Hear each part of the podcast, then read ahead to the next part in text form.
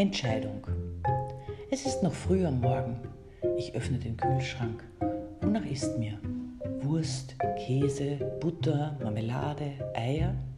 Ich entscheide mich für Marmelade. Punkt aus Ende. Was auch immer hier noch herumsteht.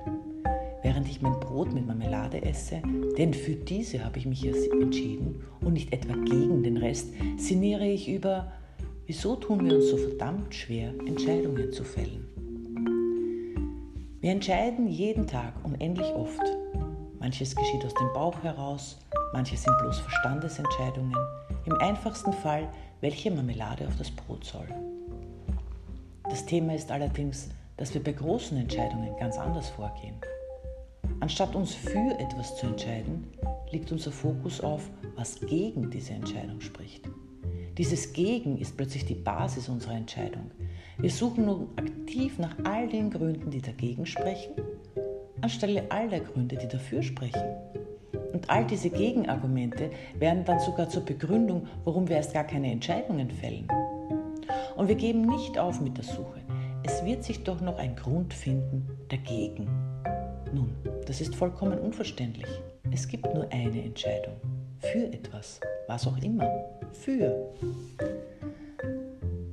Dafür kann ich, muss ich nicht mal suchen, für Glück, für Liebe, für Freiheit, für Zufriedenheit, für Gesundheit, für Wohlwollen, für Gemeinschaft, für Mut, für Leben, für all das, was wir für uns als gut und richtig empfinden. Ich entscheide mich nicht gegen Unglück, gegen Unzufriedenheit, gegen Krankheit, gegen Hass, gegen Gier, gegen Neid, gegen Freiheit und viele weitere gegen.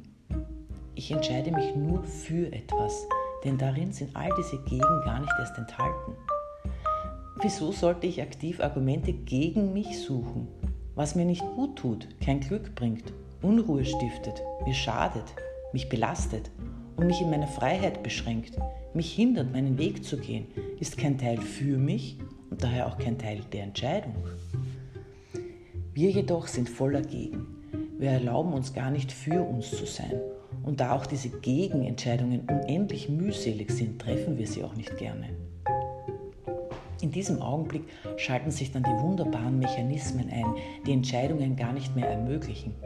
Ein bunter Fächer der Glaubenssätze und Ausreden. Dieser öffnet sich wie automatisch. Es sind nicht die Gründe, warum wir etwas nicht tun, sondern es sind die Gründe, warum wir erst gar keine Entscheidung fällen. Hier eine kleine Auswahl an, warum ich keine Entscheidungen fälle. Jetzt ist nicht der richtige Zeitpunkt.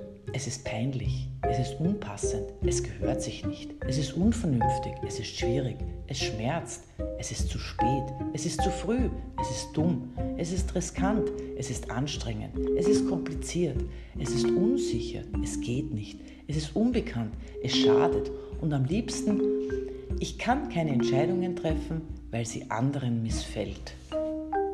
Das heißt übersetzt, wir überlassen die Entscheidungen, die gut und richtig für uns sind, anderen. Damit geben wir Entscheidungen für uns aus der Hand, ebenso wie die Verantwortung für unser Nichtentscheiden, eine Bürde und untragbar. Was gut für mich ist, kann nur ich wissen. Über mein Leben entscheide ich. So wie schon Jean-Paul Sartre sagte, der Mensch ist zur Freiheit verurteilt. Zur Freiheit gehört bewusstes Entscheiden dazu. Ansonsten brauche ich diese nicht und mache nichts aus diesem essentiellen Baustein des Lebens. Jeder muss akzeptieren und respektieren, wie ich mein Leben führen möchte. Jeder darf selber entscheiden, wie er mit meiner Entscheidung für mich umgeht. Jeder. Ich gebe niemandem den Weg vor und ebenso umgekehrt nicht. Ich entscheide zu jeder Minute über mich und vor allem für mich. Für ist stärker als gegen. Für ist freudvoller als gegen. Für ist wahrhaftiger als gegen. Für ist klarer als gegen. Für ist niemals gleich wie gegen. Dalai Lama fasste es wunderbar in einem Satz zusammen, als er sagte, wer etwas will, findet Wege. Wer etwas nicht will, findet Gründe. Wir dürfen wieder beginnen, für etwas zu sein und nicht dagegen. Wir dürfen uns wieder auf Entscheidungen freuen und ihnen positive Qualität geben. Ich sage nicht, dass sie immer leicht sind, doch sie sind wohl notwendig, denn sonst hätte uns das Leben niemals an diese Weggabelung geführt. Dort, wo wir stehen bleiben und überlegen, welcher Weg nun für uns richtig ist. Für. Und übrigens, hier eine kleine Auswahl an, warum ich diese Entscheidung treffe. Ich will